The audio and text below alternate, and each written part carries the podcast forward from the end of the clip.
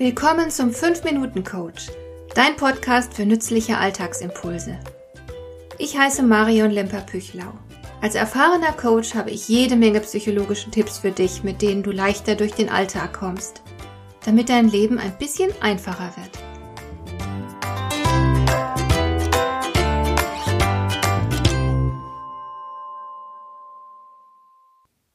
Ich fürchte, seit ich ein Schulmädchen war, hat sich in den Schulen nicht allzu viel verbessert. Die Unterrichtszeiten sind jetzt erheblich länger und der Leistungsdruck erheblich stärker. Ich war entsetzt, als vor Jahren das G8-Modell fast flächendeckend eingeführt wurde. Wenigstens wurde dieser Unfug inzwischen korrigiert, aber mir tun die Jugendlichen leid, die davon betroffen waren. Aber auch ohne G8 gibt es ungesunden Druck und er setzt sich dann zumindest bei denen fort, die nach der Schule ein Hochschulstudium absolvieren. Ich erinnere mich, wie sich meine älteste Tochter mit ihrem Freund vor etwa zehn Jahren am Wochenende widerrechtlich Zugang zum Gelände der Sportuni verschafft hat. Die beiden hatten eine Menge Prüfungen zu absolvieren und wollten intensiv dafür üben, sonst hätten sie es nicht geschafft. Der Druck war so groß, dass sie überzeugt waren, auch am Wochenende trainieren zu müssen. Und meine jüngste Tochter hat berichtet, dass so mancher ihrer Kommilitonen schon ganze Nächte in der Uni verbracht hat, um die Abgabetermine für ihr Semesterprojekt zu schaffen. Die Bibliothek zum Beispiel ist rund um die Uhr geöffnet. Was macht eine solche Kindheit und Jugend mit den Menschen? Das lässt sich natürlich nicht in einem Satz beantworten, aber sicher ist, dieses Bildungssystem sorgt dafür, dass wir richtig gut werden im sogenannten konvergenten Denken. Wir haben gelernt, zielgerichtet zu denken, in logisch aufeinanderfolgenden Schritten. Und diese lineare Denkform wird überall erwartet und gefordert. Dafür gibt es gute Schulnoten. Auch im Beruf gibt es viele Aufgaben, bei denen klare Schritt-für-Schritt-Anweisungen zu befolgen sind. In manchen Berufen ist das unbedingt sinnvoll, wie beispielsweise bei Fluglotsen. Sie folgen einem ausgeklügelten System, mit dem ein reibungsloser und unfallfreier Ablauf gewährleistet werden soll.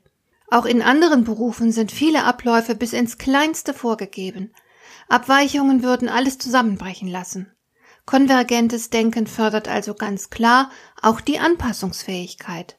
Es wird ein Schema vorgegeben, in das sich die betreffende Person einzufügen hat. Ich erinnere mich, dass ich einmal während einer Therapieausbildung ein Schema für die Lösung psychischer Probleme in die Hand gedrückt bekommen habe. Das fand ich richtig gruselig, denn die Psyche funktioniert ja nicht nach streng linearen Mustern. Wenn ich einen Kunden berate, dann pflege ich alles um mich herum zu vergessen und mich ganz auf die Innenwelt meines Kunden einzulassen. Einfühlung und Perspektivenwechsel gehören dazu, und meine besten Ideen kommen immer aus der Intuition. Manchmal bin ich selbst überrascht, dass ich wirklich gerade etwas so Originelles und Hilfreiches gesagt habe. Ich habe es nicht analytisch erarbeitet. Dahinter steht vielmehr ein kreativer Prozess, der sich in meinem Kopf abgespielt hat und den ich eben nicht Schritt für Schritt logisch hergeleitet habe. Man kommt nicht immer weiter, indem man einem vorgefertigten und sorgsam ausgearbeiteten Denkmuster folgt. Konvergentes, also lineares Denken ist nur in bestimmten Zusammenhängen hilfreich. Für andere Situationen wäre das sogenannte divergente Denken besser geeignet. Es ist ein nicht logisches und lineares, sondern ein unorthodoxes, kreatives Denken, oft sehr assoziativ, das uns ungewöhnliche Einfälle bescheren kann. Damit verlassen wir die vorgefertigten Denkbahnen. Und das sollten wir unbedingt hin und wieder tun. Da es uns aber so gründlich abtrainiert wurde, sind wir nicht mehr daran gewöhnt und müssen uns die divergente Denkfähigkeit deshalb bewusst zurückholen. Wenn das Denken nicht mehr durch Normen eingeengt wird, lassen sich ganz neue Möglichkeiten entwickeln. So ist übrigens zum Beispiel die Nähmaschine entstanden. Der Erfinder hat sich von der Idee gelöst, dass der Faden immer hinten in die Nadel kommt. Er hat den Faden in die Nadelspitze eingefädelt. Wenn du es schaffst, ein bisschen mehr von der Fähigkeit zum divergenten Denken in deinen Alltag zu integrieren, dann hat das viele Vorteile für dich. Du bist innerlich freier, du kannst bestimmte Dinge effektiver erledigen, du gewinnst vielleicht ganz neue Perspektiven für dein Leben und hast insgesamt mehr Spaß.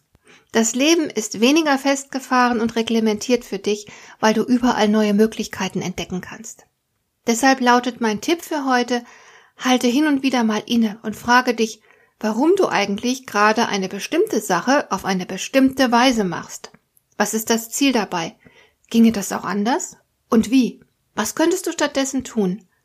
Indem du aufhörst, so vieles für selbstverständlich zu halten, gibst du dir die Möglichkeit, auch mal out of the box zu denken und zu neuen Ideen und Lösungen zu kommen. Hat dir der heutige Impuls gefallen?